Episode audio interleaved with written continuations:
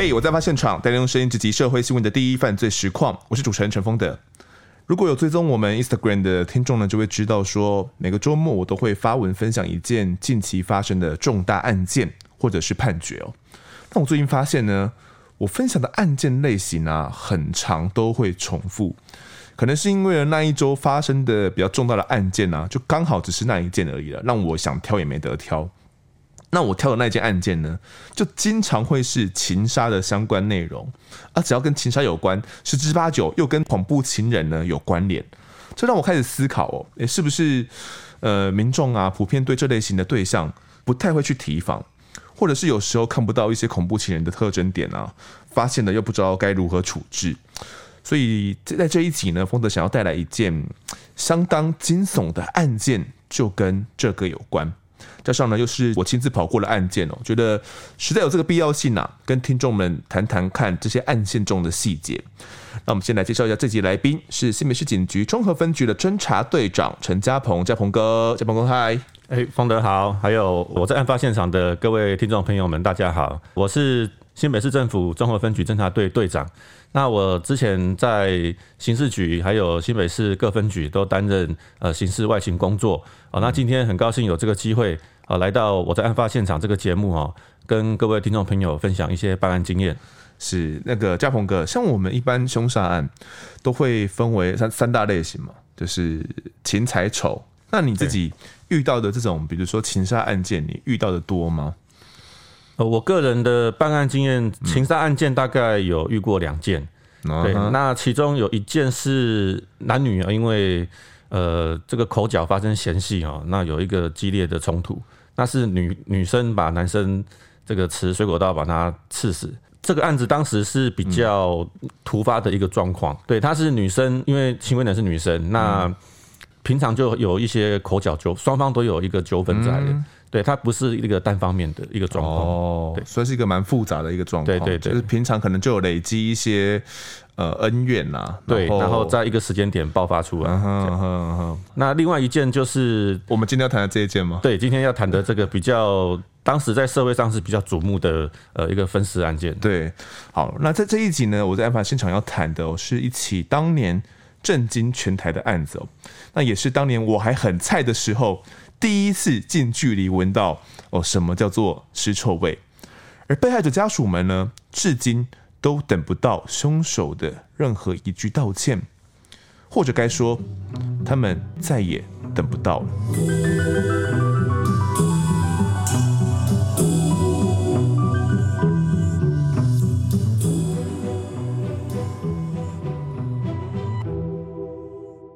二零一八年五月二十三号，当时派出所接到了一件报案，那个时候经过是怎么样的？家鹏哥，这个案子最初是被害女生的家属，对，他在二零一八年的五月二十三号有向我们的派出所来报案，哦，那说这个女生哦，她已经有大概五六天哦，都已经失联，没有回家。嗯，那他提供给我们的线索是说，他目前。有一个正在交往的一个男性对象，那他们是觉得家人是觉得说，哎，可能是跟这个男方在一起，是好，那但是好几天都联络不上这个女生，所以就来向我们警方求助。对，那当时整个案件就是因为一个这样子报案的一个动作，我们才启动后面的一个侦查，侦查嘛。对，好，那我们先来跟听众讲一下这位失踪的女生，我们称她为 Jasmine。哦，这个茉莉花了，Jasmine。那当时是哥哥去派出所报案的。呃，哥哥是说怀疑 Jasmine 呢是跟她的男朋友 Gary 哦两个人在一起这样子。好，那当时哥哥还有提供一些怎样的线索吗？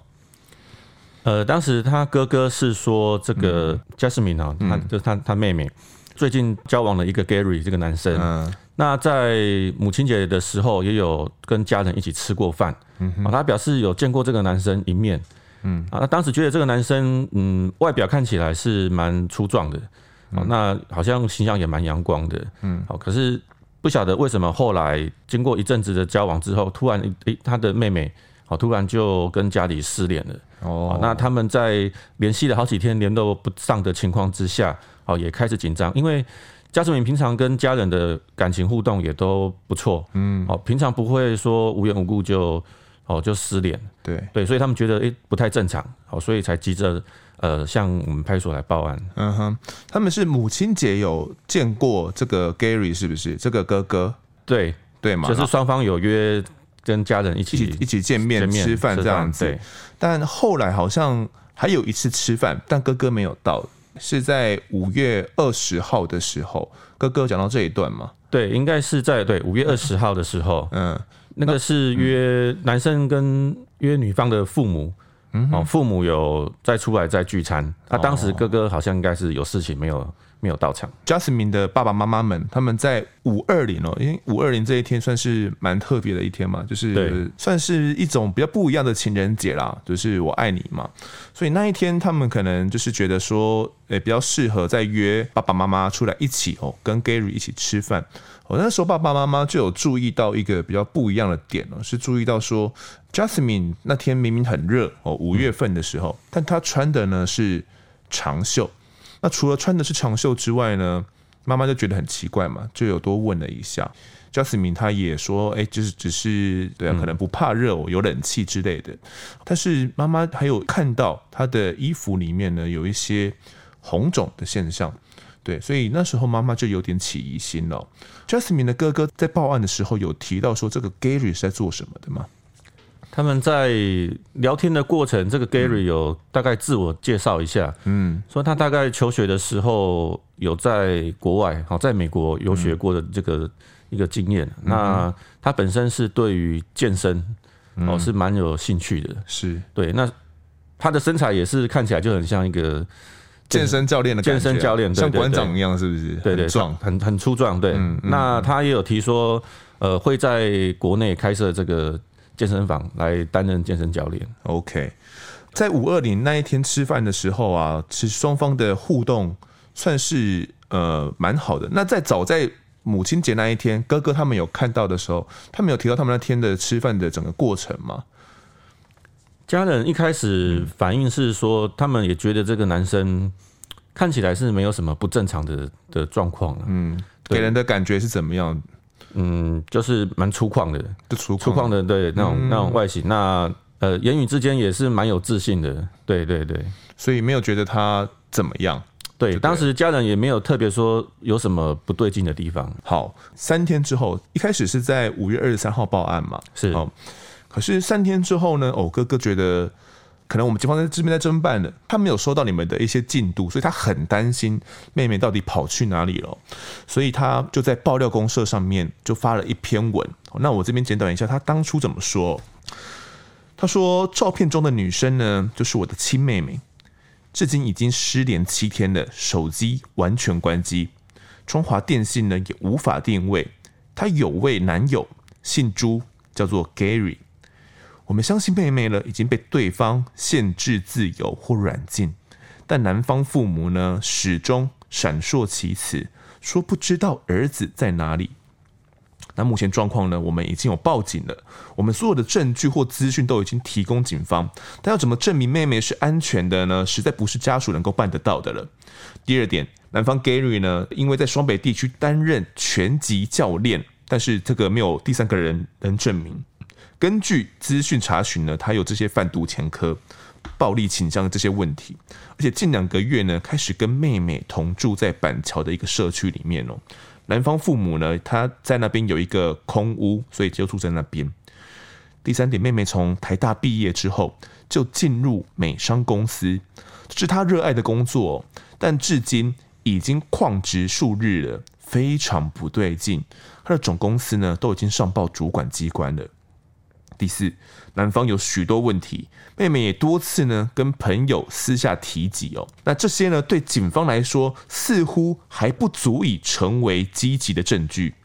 再来，他还有说，对方曾要求我妹妹呢花钱租整层公寓，说这样可以避免被人发现行踪，相当不对劲。最后一点，他说他们家人呢在相处上凝聚力很强，妹妹不可能在有自主意识下呢完全跟他们断讯，而且呢也没有出境记录，他非常担心。最近呢他们还在努力找寻更具体的方向，但如同呢大海捞针，因此恳求各位，如果有任何一点点线索或建议的话，请一定要跟他联络。哦，这个字句里面可以看得出来，这个哥哥真的是相当担心。他刚刚有提到说，呃，这个妹妹有跟朋友私下提及一些问题哦。他当时呢，这篇发文里面也有提供了一些截图。这个 Justin 就抱怨了，Gary 想要说怀孕之后就马上跟他结婚，Jasmine 就说：“我觉得他疯了啊，他有病啊，他超有病，呜呜呜。”他说有机会呢，再跟这个闺蜜来讲一些细节。另外一张截图，Jasmine 又说：“他一直鲁烦，如果去找他，请保佑我。”闺蜜回他说：“不要讲太多废话，不然到时候你被分尸。”这段话。还要给检察官。闺蜜还问她说：“哎，这个她的家在哪边呢？把她的住址给我。”Jasmine 呢就把男友的板桥地址给了她哦。Jasmine 还跟闺蜜说：“其实她跟男友问题很大，大概快分手了，但她不喜欢呢跟你们讲这些哦，所以我都没有说。昨天她又三更半夜的时候大吼摔东西要赶我走，今天回去呢打算好好谈谈。如果她还是不愿意听我说话，相信我。”可能就这样了。我真的很爱他，但我不知道该怎么办才好。那闺蜜也回复她说：“继续这个模式呢，还是分手呢？”询问她说：“诶，没有受伤吧？”这时明就回复她说：“啊，可能就分手了。我没有受伤，但吓死我了。他真的很有问题。昨天我下班去他家，他就叫我第二天一大早呢去旁边的市场买菜，口气听起来像在命令一样，我就有点不爽。跟他说我起不来，或者是说我们一起去买菜。”结果他又超气的，完全不理我。好不容易讲话之后呢，把我骂了一顿，说我公主病、幼稚、不懂体贴等等，还说我再也找不到比他更好的人了，说我条件跟他差很多，讲的我有时候好像应该要感恩他一样。这些截图呢就被放到了爆料公社上，那也引发了相当相当大的一个讨论度哦。那嘉鹏哥，你那时候有看到这一篇发文吗？有。那你你们那时候看到的感觉是怎么样？呃，因为那时候有很多民众都在关注这个社会瞩目案件，嗯、那当事人的一些亲友，哦、他们也会提供一些相关的资料，嗯，哦，甚至就是上传到这个脸书媒体，对。啊。但是我们看了，发现嘉实明他的一些朋友所吐露的一些状况，嗯，哦，就隐约觉得，哎，这个男生，哦，看起来好像不像他外表所呈现的是这么的正常，嗯，他可能好像内心有一些黑暗面存在。哥哥的发文里面呢、啊，有提到了一些资讯，他好像一直觉得说你们警方没有积极的侦办，真的是这样子吗？那事实上，一开始嘉实明的家人来向我们警方报案，那是报失踪。对，那我们派出所受理之后，也很积极的去去做一个协寻哈。嗯哼，家人提供的唯一线索是说，呃，他可能是跟他新交往的这个男生，对，就是 Gary，嗯，好，可能是跟他在一起，住在一起嘛，住在板桥了，住在一起，对。嗯最后也是跟这个 Gary 在一起的，嗯，那所以我们大概主要就有两个方向哈。第一个就是先诶、欸、去找这个 Gary，对，那当然就是先想到的先到他板桥的住处，嗯，好去找 Gary。结果当时发现这个 Gary 他人也不在他板桥的住处，你们去敲门按电铃，没有人回应哦。对，那边是就是都没有人在，嗯，好空屋。那所以后来我们就想办法再联系到这个 Gary 的父母，对。结果后来他父母竟然也跟我们说，这个 Gary 他也没有回家啊，也失联了。嗯，对，所以隔了几天，大概应该是五月二十六号，嗯，Gary 的父母也来向我们警方报案说，这个 Gary 也失也失踪了，也失踪了，两个人都失踪了。嗯，对，那这是第一个遇到的一个瓶颈。是，那另外一个就是当时两个人的电话也都呈现关机的状况。哦，所以你们想，比如说想调基地台的位置。也不太能够去调，就对了，因为两两个基地那个电话都关机，嗯，对，所以在一受理报案的当下遇到的这个瓶颈，那造成协寻的过程就增加很多的难度。那个嘉鹏哥，你可以讲述一下那个时候，比如说 Jasmine 的哥哥来报案的时候，有提到 Jasmine 是一个怎样的人，或者是你印象中 Jasmine 她是一个怎样的女孩子？嗯，就家人的描述，Jasmine 嗯，就是一个。呃，外表是非常长得非常秀气，嗯，那个性也蛮活泼开朗的，嗯，哦，那尤其是他本身又有这个台大的一个很优秀的一个学经历，对，哦，那目前呃之前也是在外商公司担任工作，嗯，哦，所以整个他的环境背景都相当的不错，是。那他们有提到说，Jasmine 是怎么跟 Gary 认识的吗？呃，他们起起先报案的时候，哥哥有提到这一块吗？应该是说是在透过交友软体认识的，嗯哼，然后再进一步约出来见面，嗯哼嗯哼，了解。所以他们对于这个 Gary 到底是一个怎样的底细，家人其实也不太清楚。嗯，对，大概就是 Gary 他自己，像 Jasmine 他自己父母所讲的这样自我介绍转述这样，对对对，了解。我们那时候侦查等于是有点不知道该怎么怎么启动哦，就是但是我们要掌握到 Gary 他的真实的姓名跟状况，对不对？对，那也有去查说他们两个人有没有一些出境记录啦。家人说有查嘛，但说没有查到。嗯，他们相信说妹妹被对方限制自由或者是软禁了。然后还有说 Gary 这个男朋友，对，说他有一些贩毒的记录，对，有一些这样毒品相关的前科。对，那那个时候你们了解有这样状况吗？呃，事实上，这个案件在一开始家属来报案，我们就已经有掌握。这个 Gary 的真实身份了，好，那当然我们会先去清查他的一些相关资料，对，好跟背景。那呃，确实他之前 Gary 他也有曾经有过这个相关毒品妨碍危害防治条例的相关记录，嗯，那也有被判刑确定，是对。好，那我们先来讲一下这个 Gary 好了，他全名叫做朱俊颖啊，当时二十八岁哦。后来呢，查到说他其实有一件相关的。毒品的案件的前科，案件内容是这样子的：他过去呢曾经跟一名绰号叫做 AJ 的共犯配合，两度呢从美国邮寄大概两百多公克的大麻，后来被警方给查到，然后被判刑呢，一审判他三年十个月哦。但因为 Gary 不想入狱啦，所以还说他有精神疾病。那父母呢也打算为他说要上诉到最高法院。Gary 啊，在美国的求学时候的朋友也有跟媒体透露说，诶，这个 Gary 其实在家里面很受宠啊，但他去美国去求学的留学的这段经验其实不太顺利哦。那多次呢被因为种族歧视啦、霸凌还有这些压力呢，导致有些精神崩溃哦，甚至罹患这种多重人格分裂症。得了这些疾病之后呢，美国医师曾经使用这些药用大麻来治疗了。但没想到他因为吸吸食过量哦，反而上瘾了。那回来台湾之后，还想邮寄大麻来施用。对，那同学也说，这个 Gary 被判刑之后啊，曾经建议他说就直接入监服刑就好了。但他呢，仍然不听劝，因为他的爸爸其实是军官呐，所以他就觉得说，哎，可能有爸爸罩着就可以比较没有安危这样子，所以就躲在爸爸的这种保护伞下。但我们后来清查。这个 Gary 他的婚姻状况好像也不是原本想的那么单纯，是吗？嗯，事后了解，Gary 他之前也有一一段这个婚姻，嗯，那那后来是离婚，嗯，那他的前妻好像也有向这个外界透露，对，哦，那之前曾经也被 Gary 有被施以暴力的一个状况。状况，对，嗯，所以在你们接到报案的那个时候，他们是离婚状态吗？呃，我印象中应该当时已经是离婚，已经离婚了嘛？OK，过去妻子就有接到这样的可能家暴状况了，他那时候也有发文嘛，然后说这个 Gary 可能是这种暴力惯犯了，所以那个时候外界才会对这个 Justine 非常担心嘛，担心他说，哎，会不会又遭受到这个 Gary 的暴力了？这样子，我们依照通案来思考了。五月二十号嘛，Jasmine 跟 Gary 还有 Jasmine 的父母，他们四个人有一起吃饭，好，那。他们呢，直到了三天之后，二十三号，他们觉得不对劲，才去报案嘛。那我们先一同案来思考，如果呃，假如说我今天我的孩子或者是我的朋友失踪了，我三天后我再来报案，这样的一个报案长短会影响到一些搜救或者是找寻寻获的一些成功几率吗？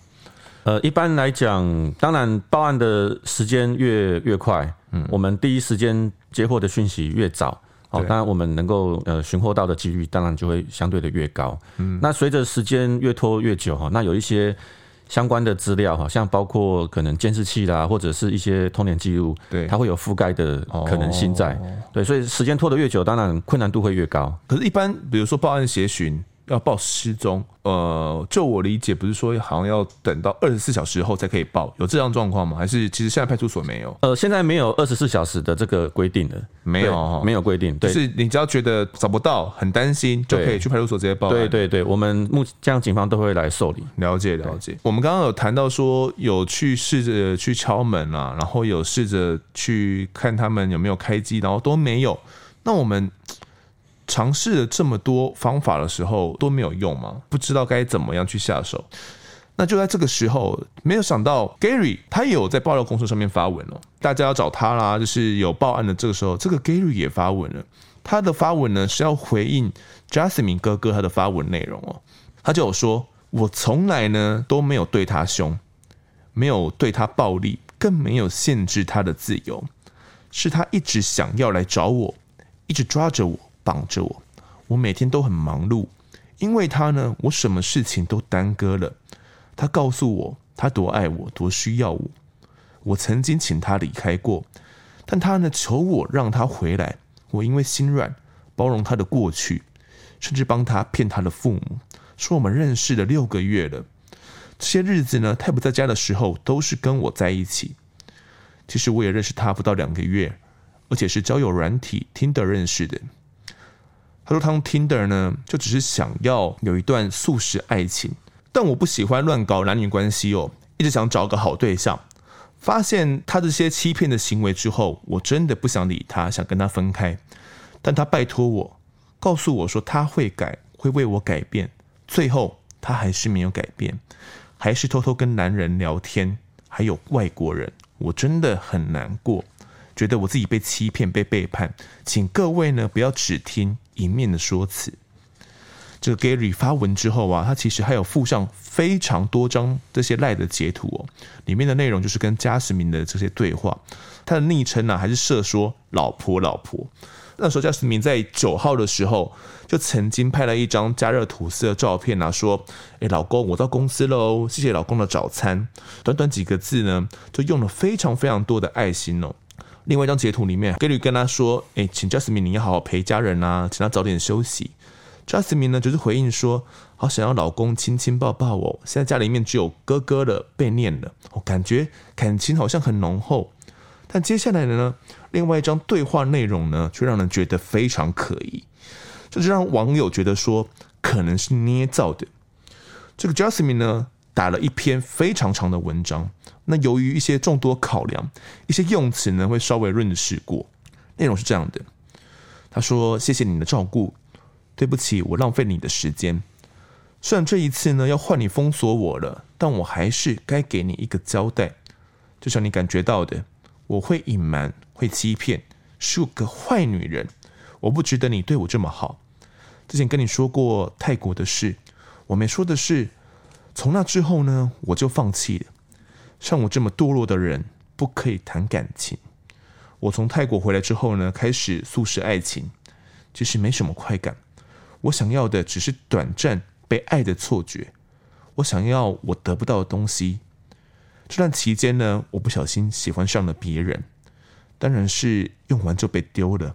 我很难过，但其实他没有错，错的是我，不应该奢求太多。截图的对话就到这边为止。那如果大家想要去知道说详细的这些用词的话，可以再去上网哦来去寻找一下。那这些截图曝光之后，当时网友就发现说，在截图的左上角啊，竟然有飞航模式的图案，所以认为说这可能是 Gary 为了想要开脱才去自导自演，甚至认为说，哎，加斯敏会不会已经被软禁了，所以才设成这个飞航模式。来担心起 Jasmine 的生命安全。那这篇发文当时嘉鹏哥你们也有看到吗？有，对对。那当时你们看到后是怎么样判断的？呃，主要就是 Jasmine 他有一段传给这个 Gary 的这个内容啊。对对。那我们跟家人在探讨，这个看起来也不像是 Jasmine 他平常哦这个一个用词用语。哦。那再加上里面有一些内容是相当的。比较偏离一个常理的状况，嗯，对。那主要事后我们在检视啊，其实当 Gary 在发文的这个时间点，事实上这个 Jasmine 已经被 Gary 杀害。哦，对，所以我们也可以去怀疑说，这个内容可能是他。我觉得有两个心理作用啊。第一个，他可能是要去合理化他的这个犯罪行为，嗯哼，好，找一个理由去合理化他的这个这个行为。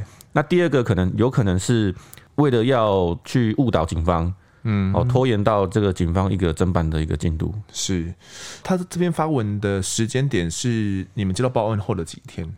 呃，应该是三到四天之后，三到四天之后了。就也就是说，这个 Gary 的父母也找不到他的时候了嘛？对对对。嗯哼，现在。最重要的是找到 Gary 嘛，跟这个 Jasmine，那可能要从 Gary 这边下手，但连 Gary 的父母都找不到他了。我们后来有想办法找到 Gary 吗？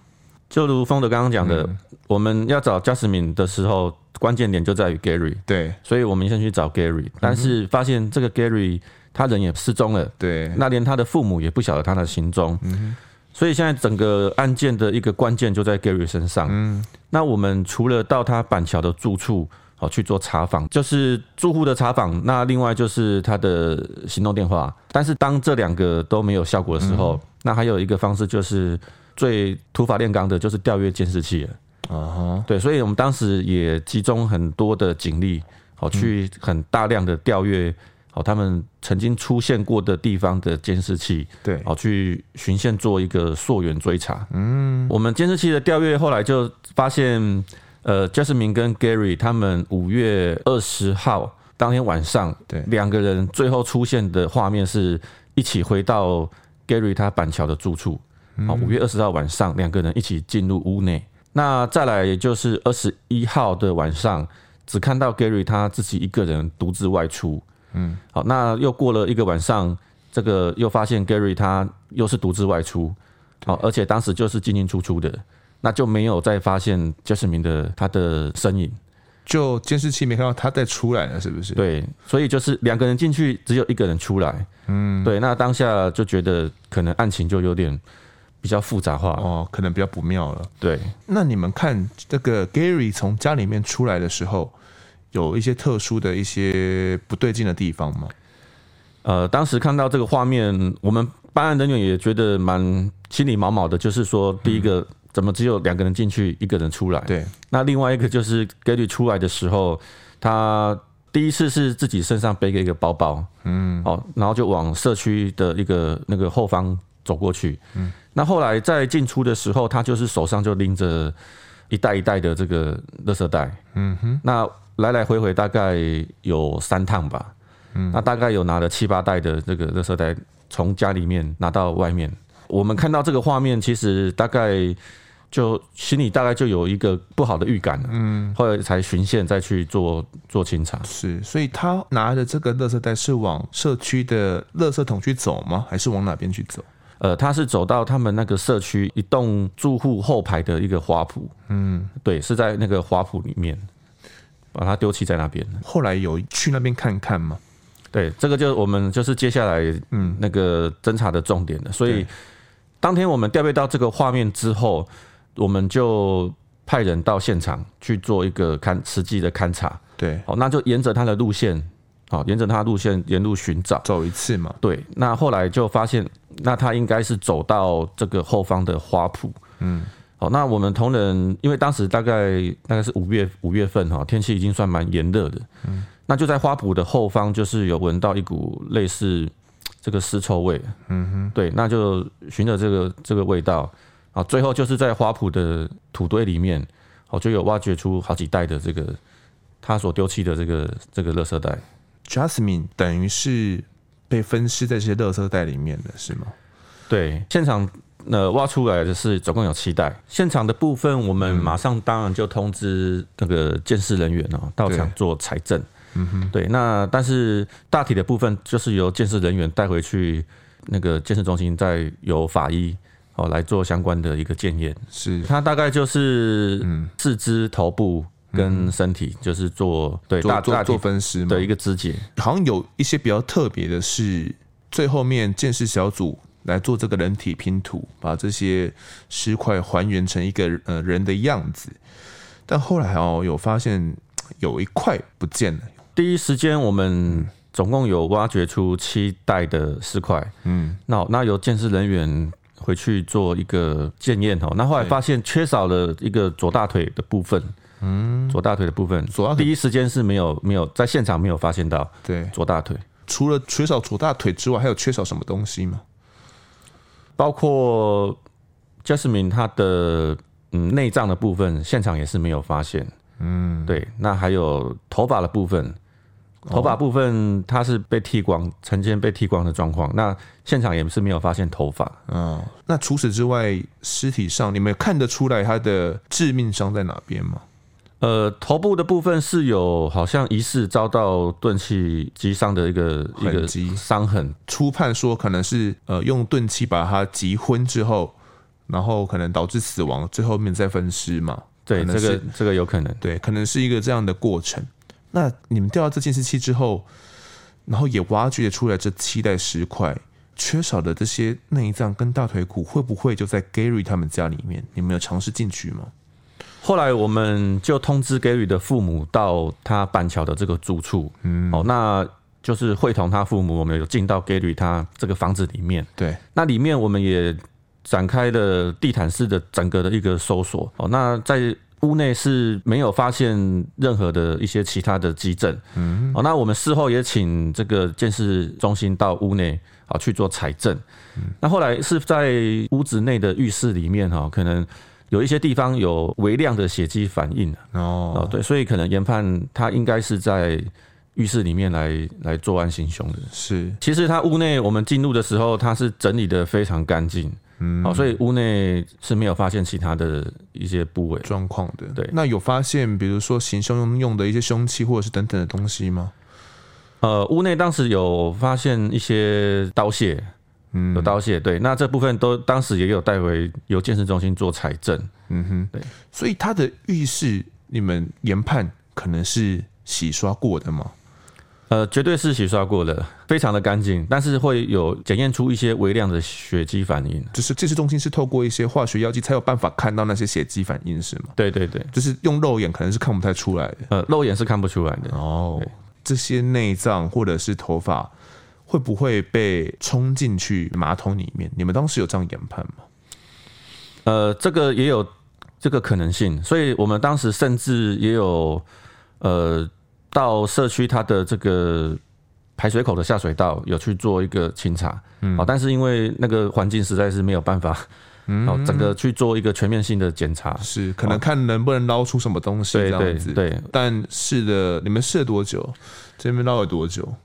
大概花了一个下午的时间在下水道做一个打捞，对。但是当时也没有是没有发现其他什么异物。那 Gary 也没有在他房子里面诶，侦办上你们会想说他不会在屋内轻生？你们有想过这可能性吗？当然，这每个每种可能性都有哈。那我们后来发现尸袋的当天晚上，那当然下一步就是要赶快找到 Gary。对，好，那我们当第一时间就联络父母到场。那父母也说，因为之前就已经跟我们警方说 Gary 他也失踪了。对，好，家人也联系不上哈。那所以后来我们就呃成立专案小组之后，就是要积极的寻找这个 Gary。只是没有想到在发现尸袋的第二天早上，嗯，就有接获情资哈，就是说这个 Gary 哦，他就是跑去新庄地区，哦，自己就上吊自缢了。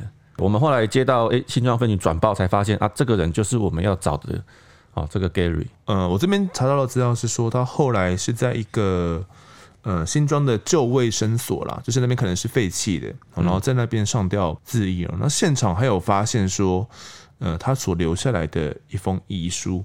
这封遗书你当时有检视吗？里面大概是什么内容？他主要就是说，大概就是对家人的一个愧疚啦，说对不起家人，嗯、然后这样子，不想牵累牵累家人。其实我这边有查到一些资料，是说那个遗书好像是变成七张碎纸了，拼凑起来里面内容大概是想说，哎，可能自己呃太善良啦，常被骗被欺负啦，说知道自己有病哦，但是虽然有吃药了，但一陷入疯狂呢，就脑袋会陷入空白。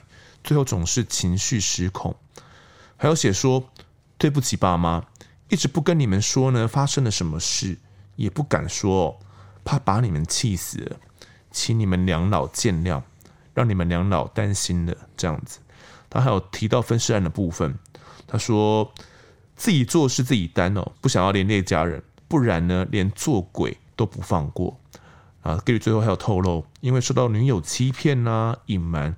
才会选择来痛下杀手。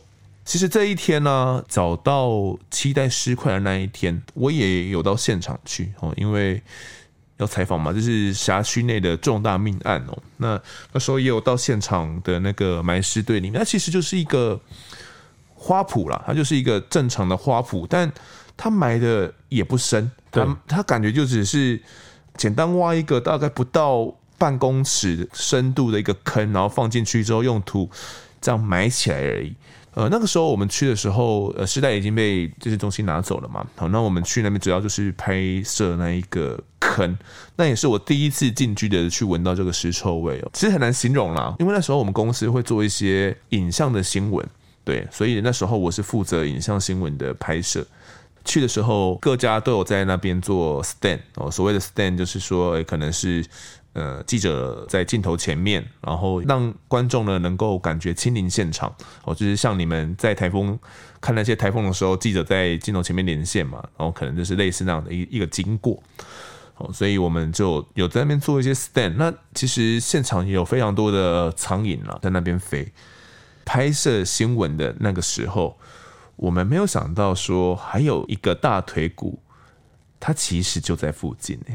后来这个大腿骨是怎么找到的？在鹏哥发现尸袋的当天哈，那鉴识人员把所有的证物哦，就是带回去做一个整体的一个检验哦。那当时就发现哎，缺少了一块这个大腿骨。对，好，那我们也回到的发现尸袋现场，好再去做一个寻找。好，但是也还是没有发现。嗯哼。那后来就是一个我们一位殡葬业者哈，对，因为这个案子殡葬的事宜都是由他们来来承接的，所以他对这个觉得说，他对这个死者有一种怎么说，有一种责任吧，对，所以他发现缺少了一块这个左大腿，嗯，所以有天晚上他就是又回到现场那个花圃哈去做一个寻找，那因为那个花圃，因为丰德你有去过，他应该是。属于长条形，对，长条形，长条形的，对。那假设我们是在花圃的左侧，我发现到这个丝带，它就沿着这个花圃哈，沿路沿着这花圃找。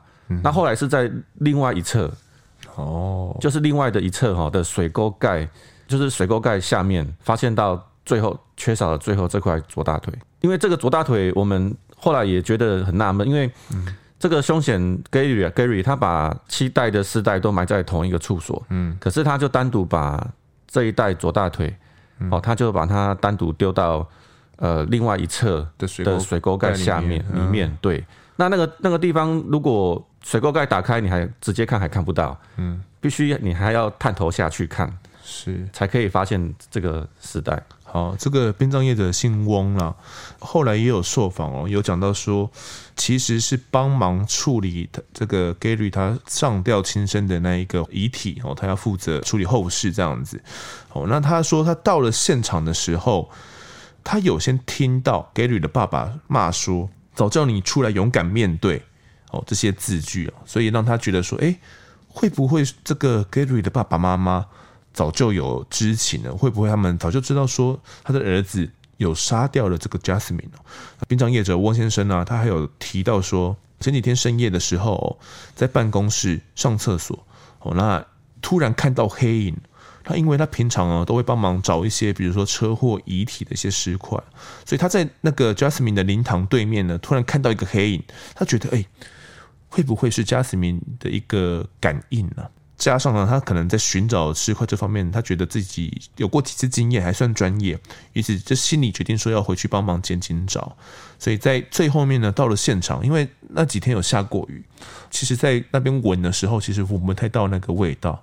那后来呢，他是从就像呃嘉鹏哥讲的嘛，他从前面一直走走走，我走到了最后面，然后才闻到了那个从水沟盖里面飘散出来的那个气味哦，然后才找到了最后一块。这个大腿骨，可是这个头发跟内脏有在那边吗？从头到尾就是头发跟内脏哦，我们在附近也扩大去做一个搜索，就是完全都没有发现。那嘉宏哥，我们最后面理解啊，这个 Gary 他到底整个犯案的时间序是怎么样的？你们最后拼凑起来，就从他杀害到身亡。中间到底发生了什么事情？从五二零他们一起吃完饭之后，到他最后面轻生身亡，这段过程到底是怎么样的？那我们大概就是从监视器哈的部分来做还原哈。那时间序大概就是五月二十号，Jasmine 跟 Gary 他们两个人一起进入板桥的屋内。嗯，好，那二十一号晚上，Gary 他一个人独自外出，就是走到这个花圃的方向。是二十二号的凌晨一点多，哦，他又陆陆续续的拎着这个丝带，也是往这个花圃的方向去。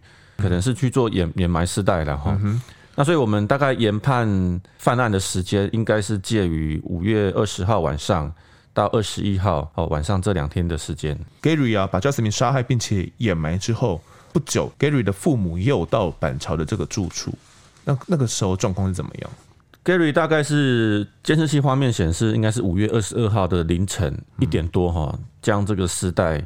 带到花圃这边去做掩埋。嗯，好，那在二十二号的早上，大概七八点的时候吧，Gary 的父母有到板桥的住处，哦，开车到他板桥住处，那有把 Gary 接回去他们桃园的老家。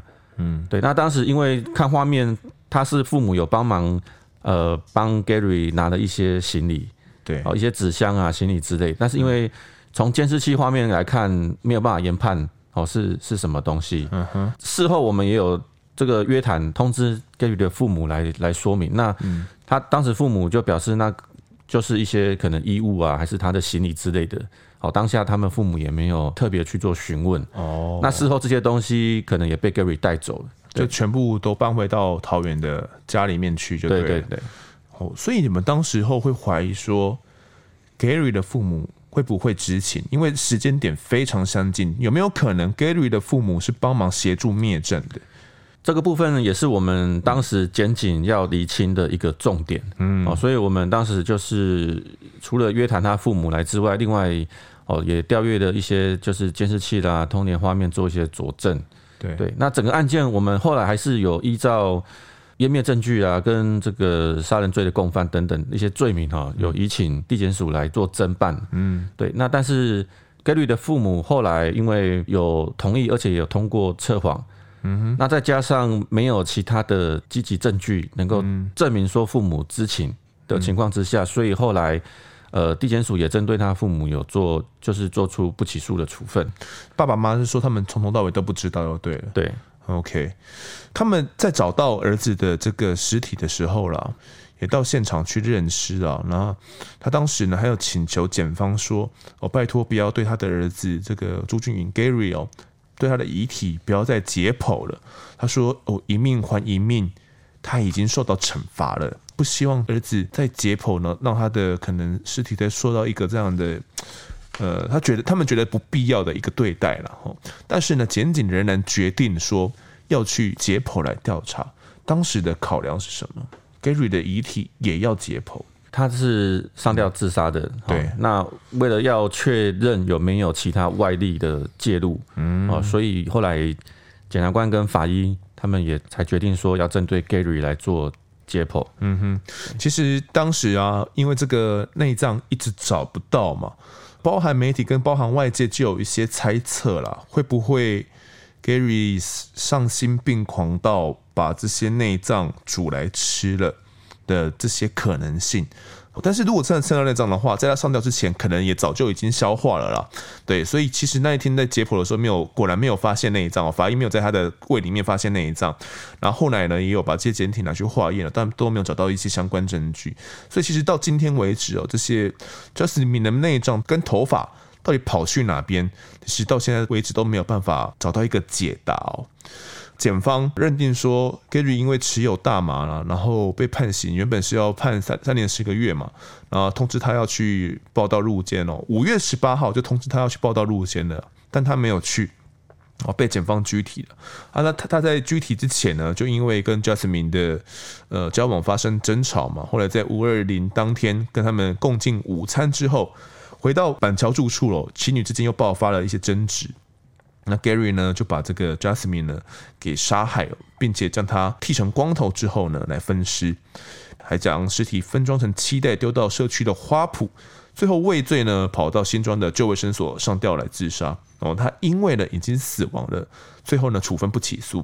另外呢，Gary 的父母呢，曾经在犯案隔天呢，就到他住处去打包衣物啦、寝具、垃圾。那检警也曾经怀疑过 Gary 的父母有知情嘛，甚至是共犯嘛，然后有移送这样子。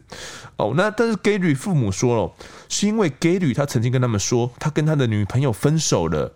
那他的父母担心他的躁郁症会发作，他去他的住处打包衣物哦，拿去清理住处。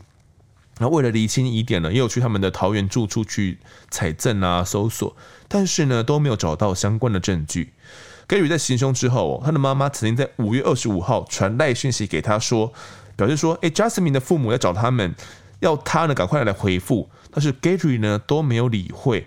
哦，那五月二十六号，在 Gary 的妈妈报案之后呢，他也就离开了住处，然后也失联了这样子。由此可见呢、可能猪妈妈在传赖给 Gary 的时候，都还不知道 Jasmine 有被杀害的状况哦。那警方最后也有扣到这个行凶用的开山刀啦，还有这些弃尸用的背包这些证物，东西是在他的住处里面找到的。那警方也认为说，如果 Gary 的父母他有要协助灭证的意图的话，不可能会把这些重要的这些物证还留在这些板桥的住处里面哦。那虽然呢，这个 Gary 的妈妈是拒绝测谎的，但是猪爸爸有同意，并且有通过测谎。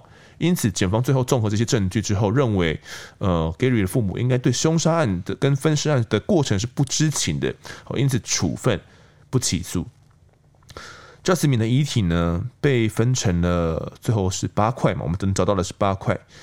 最后，在儿童权益促进协会理事长王维军，还有七六行者遗体美容团队的义务协助之下呢，花了三十个小时哦，然后缝合了十七块尸块，才把 Jasmine 的他的遗体呢给修复，让他有尊严的走完人生的最后一程。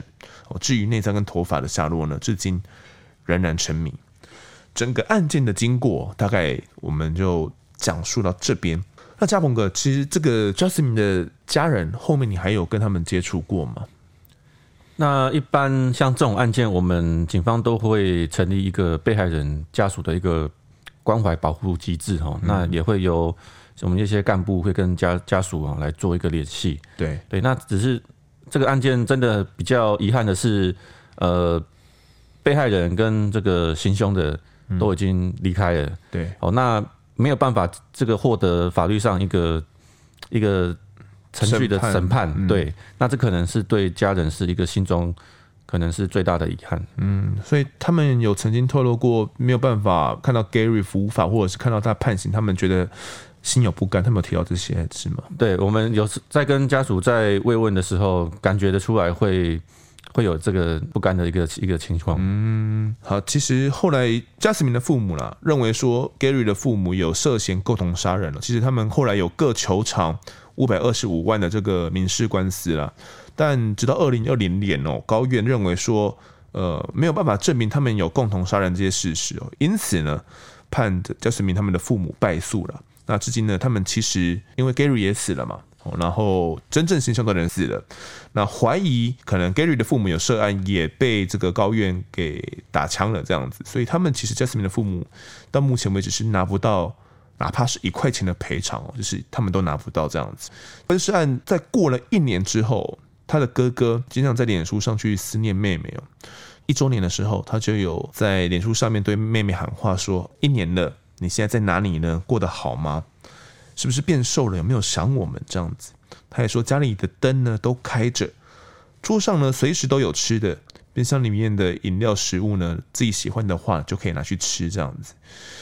其实都看得出来，Jasmine 的哥哥呢对他都还是非常非常的怀念的。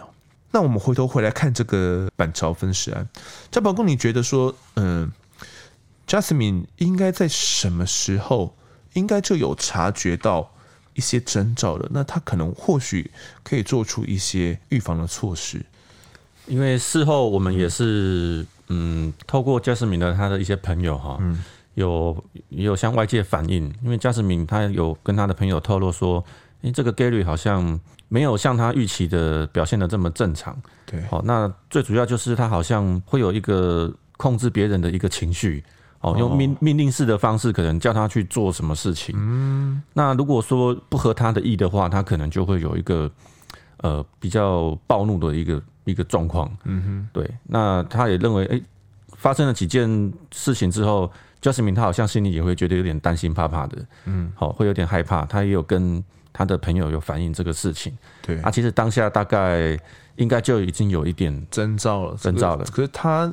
闺蜜还有说，你的这些话说不定到时候要真的被分尸了，他还要提供给检察官。没有想到这句话真的真的被她说中了。那我相信 Jasmine 他自己那时候应该有遭受到一些暴力的对待了啦，包含说五二零当天他刻意穿长袖嘛，然后去掩盖他或许有呃衣服下面的一些伤口跟伤势等等的状况，就可以看到他或许在那个时候就有遭受到一些暴力对待了。但他也跟着朋友反映。但他没有选择再做更进一步的一些措施。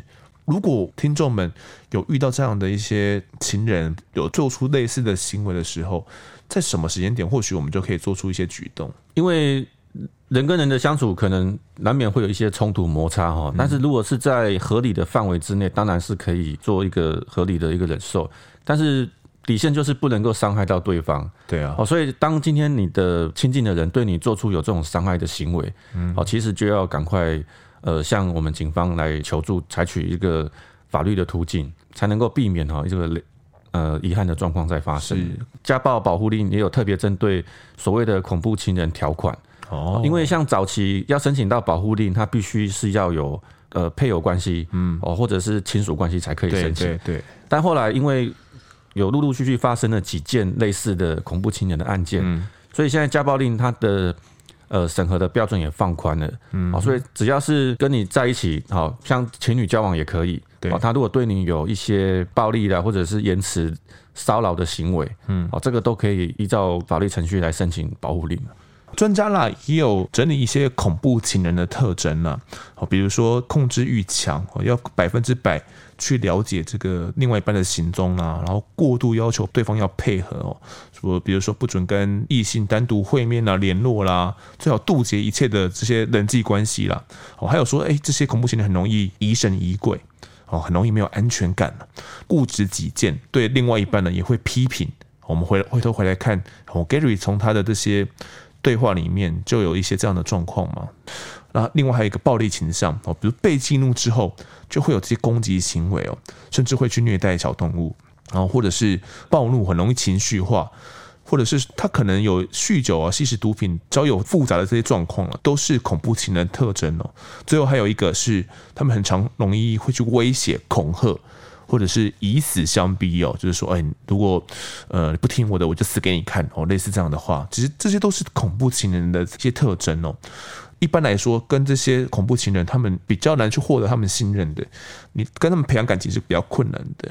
那你要跟他们脱离呢，也不是短时间内就可以脱离的。就算你发现说，哦，他有恐怖情人特征，他容易他会攻击别人，他要打过我，你要马上跟他分开的话，也不是那么适当。比如说，哎，我现在马上跟你提分手，对，你现在打我，我马上跟你提分手，我可能这个处置就很容易去激怒到。恐怖情人，然后台南的卫卫生局的心理健康科呢，又提供一些秘诀哦。那我们觉得，我我自己觉得啦，有这个必要性要来念给听众，因为其实 Instagram 提到的一些恐怖情人的案件，也有听众反映说，诶，是不是能够来讲一下这些恐怖情人的防范措施？所以我觉得，呃，我们最后面来讲一下，真的遇到恐怖情人了该怎么办？可能不是你遇到，如果你朋友遇到了，可以去做一些处理。好，比如说，呃，我们可以。慢慢疏远他，哦，不要马上提分手，因为恐怖情人一般都是另外一半呢，是他们的财产或者是附属品，因此提分手呢，就是对他们最大的威胁跟刺激哦。第二个是说，哎，温和的告诉对方说一些合理，但跟对方没有什么。无关的一些理由，比如说，哎，老板要求说要加班呐，父母生病呐，慢慢减少一些哦彼此约会的或见面的一些次数，哦，一然后这样才不会去直接激怒到对方。第三个是，呃，尽量控制自己的一些言行举动啦，跟一些情绪，可能对他们有爱了。但如果一下子有太大的落差的话，可能因此呢会让对方感受得到，因此引发了一些杀机哦。所以这些。呃，情绪上的跟一些言行上的，哦，尽量还是控制在跟原本平常差不多的一个状态。最后一个呃及时求援，当你有发现到说。呃，自己另外一半有这样恐怖情人的现象的时候，可能去咨询心理师或精神科医师，或者是马上呢来去跟警方来做一个通报，比较能够得到一个冷静、可行跟专业的协助。最好不要找那些太热心的人来帮忙，或者是说直接找新男朋友来帮忙，这些都很容易去激怒到恐怖情人，让这些事情呢变得更糟。另外呢，我自己也建议说了。可以跟亲友呢来定时报平安。当你发现说对方有这些恐怖情人或者是伤害人的迹象的时候，定时跟亲友报平安，我觉得蛮重要的哦，让信任的亲友可以掌握到自己的动向啊等等的状况，我觉得呃比较容易来预防到哦这个悲剧的发生。那其实还有一点是，呃，Justin 其实跟 Gary 是透过网络交友认识的嘛。其实现在都是讲求这种呃速食爱情了，当然也不是说速食爱情了。像这段期间，疫情期间嘛，的大家也没办法碰面，也没办法认识新朋友，非常多人可能就透过这个网络交友来认识新的对象。但其实网络交友感觉也蛮容易遇到一些陷阱的，嘉鹏哥。对，因为现在随着网络的这个发达哈，真的要透过。网络世界来认识朋友是非常方便而且容易的事情，嗯，好，但是还是呼吁我们这个听众朋友哈，你这个交往还是要彻底的去了解对方的他的一个人人格特质，就是经过实际上正常的接触之后，好，才能够去判断说这个人是不是符合自己的条件，或者是他是一个正常的状况。对啊，像 Jasmine 跟 Gary 可能没有察觉到的是对方的一些阴暗面，对，这些阴暗面可能不是一时半会。就可以马上观察得出来的，可能像我们平常的这些人际的交往、交往互动啊，也没办法马马上看出来，可能要经过相处一段时间之后，慢慢的才能够观察得出来，对方到底是一个怎样的人，对，适不适合当一个合适的伴侣。哦，所以其实恐怖情人的案子真的太多了啦，我身旁也都会有朋友遇到，很多时候呢，对方只是一点点小迹象，但不知道对方接下来还会有更进一步的这些暴力胁迫。像恐怖情人呢，他们都很喜欢用爱来包装暴力，比如说下一秒才刚打完你哦，然后接下来又哭着跟你道歉，说自己哦真的是不小心的控制不住自己等等的哦，让被害者呢缓慢的掉进去这个陷阱里面而不自觉哦。好，透过这一集呢，这个板桥分尸案的讲述，哦那我觉得说，嗯。哪怕是带给听众一点点的帮助，我觉得都非常的满足了啦。对，那也希望说透过自己的讲述，让大家能够避免掉遇到这些恐怖情的状况，或者是真的发生的，知道说要怎么样去应对，或者是身旁的好友啦、亲友发生的时候，可以给他们一些正确的建议。对啊，像 Jasmine 跟 Gary 这样的状况，我们是不希望说再发生到台湾的社会上。那也谢谢家峰哥在这一集的分享，谢谢丰德，谢谢。接下来到听众时间，先来读一下干爸干妈们抖内的讯息哦。第一位是 Jacky，我在八月十号的时候抖内，他说赞赞五星推爆，希望一个礼拜可以三更。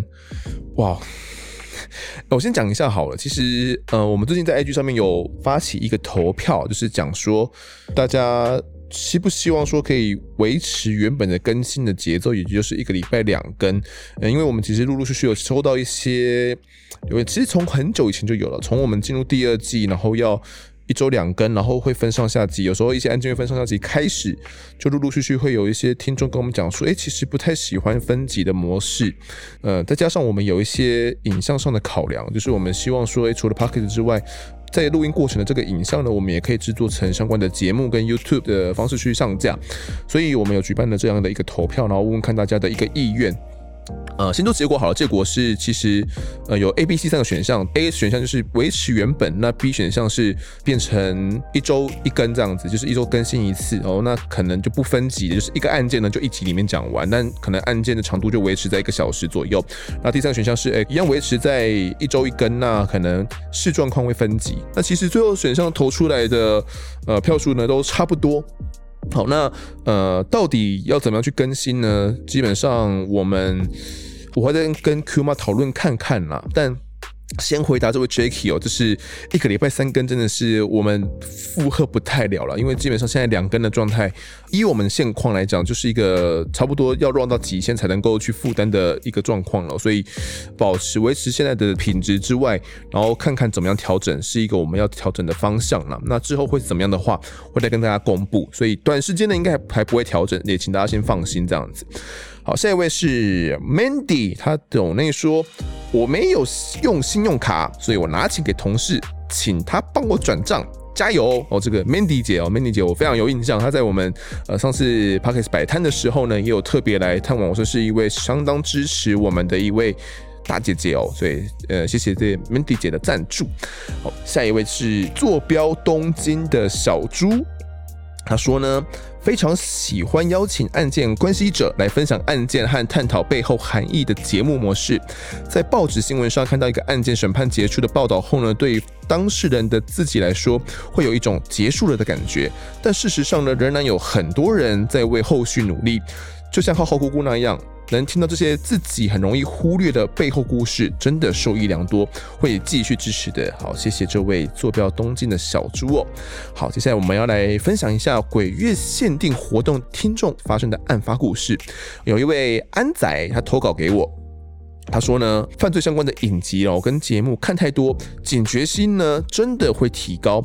二零一九年左右有一次，他跟朋友在东区逛街。突然觉得呢，身后有人故意接近，感觉呢是要来抢包包的。后来呢，他及时回头，狠瞪瞪着他，那种四眼对望的那一种呢。这个小偷就自言自语说了一些脏话之后，还有一些侮辱女性的言论之后呢，他就离开了。但他的表情呢，他脸上那个表情，当时让安仔极度的不舒服，而且心里面毛毛的。安仔说。真的热闹的地方要小心。他那一阵子呢，警觉心也扩大，几乎一点五米内靠近的人，他都会格外注意哦。这猎人里面的远啊，靠近你一个地方位的人都会知道这样子。他说他当时呢，在忠孝新生捷运站的六号出口手扶梯，他自己呢就捉到一位偷拍的人，但向路人求助呢都没有人要理我。后来呢，人也挣扎跑走了。最后联络捷运站柜台的时候。除了调监视器并联络警方外，他也没有其他选择的。他很不甘心地说：“人跑掉了，亏我还自己抓到。”当时呢，警察又问他说：“要不要提告？”但他根本不知道这个被告的人要写谁哦，根本不知道要告谁。那问警方，警方他们也不清楚。后来呢，警方调监视器之后呢，判断说这一个人呢，偷拍的人应该是个惯犯。安仔也希望说可以提醒说，不论是男女啊，都应该注意一下自身的安全哦。然后，如果周边有人发生这样的事情的话，希望可以在安全的范围内帮帮忙。其实这一件事情呢，让他最印象最深刻的是。他抓住偷拍的人，跟电梯上面的人呢，来寻求帮助的时候，当时没有任何一个人愿意帮他。他这一点呢，真的是比较难过的地方。这个案件啊，应该是安仔在听我们之前在谈到板桥那一件吧？因为邻居的一些漠视，导致这个女童被邻居抓进去，小妹妹有些呼喊，有些求救，但是呢，都没有引起重视哦。我想，或许安仔是听了这一集之后了，觉得自己的一些经验啊，跟这个案子里面很像。我们应该常常看到新闻，就是会有人伸出援手啦，然后来帮抓出这些色狼。特别是在捷运上里面，可能会很多人利用这种手扶梯啦的这种高低落差来进行偷拍。其实类似的新闻看到蛮多的，但真的很难想象说，要向旁边的人求助的时候，没有人愿意帮忙。这件事情发生在你身上的时候，你想找人帮忙，却没有人愿意。我觉得那个当下的心情呢是非常绝望的。安仔分享这个故事也是希望说，哦，大家在自己能力范围的时候，可以勇于伸出援手来帮助别人。好，最后还是要宣传一下，呃，如果呢我们在谈某个案子哦，有让你想到可能有一些相关的经验，或者是呢发生在自己身上呢，或发生在亲友身上的一些案件，让你忘不掉，不论案件的大小呢，或是类型，不管是强盗案啊、杀人案啊、诈欺案啊，还是什么恐怖情人，都可以。只要愿意分享的话呢，欢迎就到脸书或者是 IG 呢来留言给我哦，就是私讯留言给我，这样就像我们上面安仔分享的案例一样，写下详细的经过还有感触，别忘了还要加上你的昵称哦。那在鬼月期间的限定活动呢，我就会来读出来，也欢迎听众呢来踊跃投稿。最后呢，来念一下我们 Apple Podcast 上面的留言。第一位是 Murphy Slow，是墨菲吧？Murphy Slow 吧？他说。呃，希望司法能替被害者和被害者家属多多着想。希望法官们呢，法务部的官员们能够看见、听见被害者家属的希望和心声。他们心中的痛是一辈子抹去不了的。真心希望司法能替被害者伸张正义，还有应有的司法正义。那并且说王爸爸加油。嗯，我觉得我真的好像有必要去找这个法官来聊聊案子，因为。确实，我们现在一直缺少法官这个视角，他们到底是怎么想的？我自己也很好奇啦。那这部分可能听众再再给我一些时间，我再去努力看看。好，下一位阿柚子五星推，嗨，我是风德，我是 SR。他说听到浩浩的案子呢，非常痛心，故过坚强，令人感动。黄林凯恐怖情人的行为呢，在身边好友也曾经发生过。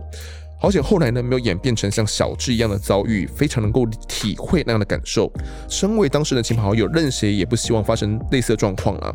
那女性呢，能够多保护自己，并适时呢来请求协助。王爸爸的无奈呢，他觉得非常感慨。司法中的问题一直存在，希望说台湾司法能够考虑到各方面，而不断呢来修正改进，相信期盼。他还说，不知道说丰德有没有喝到请你的免费咖啡。小小赞助，呵呵，期待鬼月不一样的故事内容，有个大拇指。说最后呢，他说希望可以听到屏东毒糖果事件以及王宏伟的淡水情杀案。括号说这个跟之前的这个潘小颖命案有相关关联，这样子。好，先回答这位 S R 哦，你抖内的呢？我们上一集有提到你的抖内内容呢，我们确实有收到的恐怖情人的相关议题哦。其实我相信有非常多人都有经历过，只不过。大家不愿意说出来而已，可能大家大多数都是选择隐忍了，或者是没有将它声张出来。但我相信非常多人有遇到这样的一个状况哦。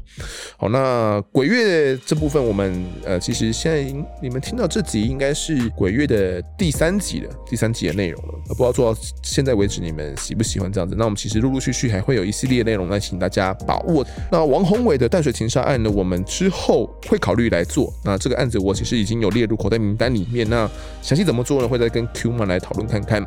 至于屏东毒糖果的事件，呃，这个案子我本身在搜寻的时候也有搜寻，我个人也有相当高的关注度哦。那呃，可能再去试试看，可能不能够邀请到相关的来宾来节目上来分享。好，下一位是小戴西斯，啊，对，我标题是写我我之前确实是会跳节目的哦，可能案发现场听完就会跳到另一个 BCC，我跳的都是自己曾经听过的节目，这个应该是在回复。呃，我们之前有谈，就 是某一集听众留言，有一位就是听众讲到说，他母亲呃半夜突然跳到邱小妹的案子吧，对，然后让妈妈有点吓到。然后后来其实我陆陆续续有收到蛮多留言的，就是讲说这个状况其实蛮正常的啦，就是 Apple Podcast 本身就会有这样的设计，所以也跟这位听众说不用担心哦，其实妈妈当时应该不是遇到什么奇怪的现象，不是遇到什么灵异现象嘛。好，最后一位留言是 Sweet 零八零四。说一人一留言，觉得第二季的表现方式很棒。一个案件分成两集或以上，比较详细的来说明各个面向，感觉更融入到故事里面。超过四十分钟的内容呢，他觉得完全没有问题，因为故事真的够精彩。感觉到丰德在录之前做了很多的功课，辛苦你了。觉得丰德说话的方式呢，可以再稍微修改一下会更好，因为丰德在说话的时候呢，会有一些时下年轻人咬字连在一起的问题。没办法让人很轻松的就听清楚内容，如果可以调整一下就更好了。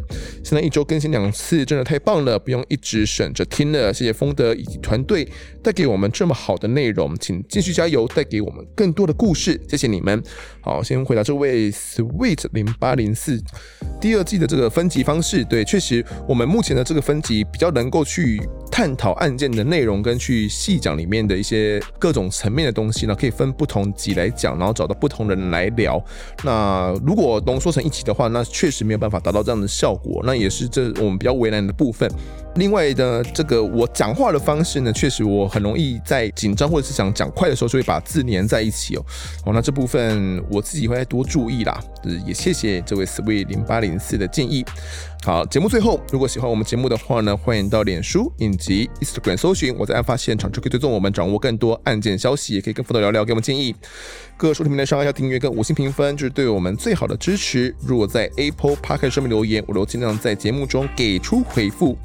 也跪求听众们推荐给身旁的好友，一起来听听看我们聊案子。案发现场，我们下次再见。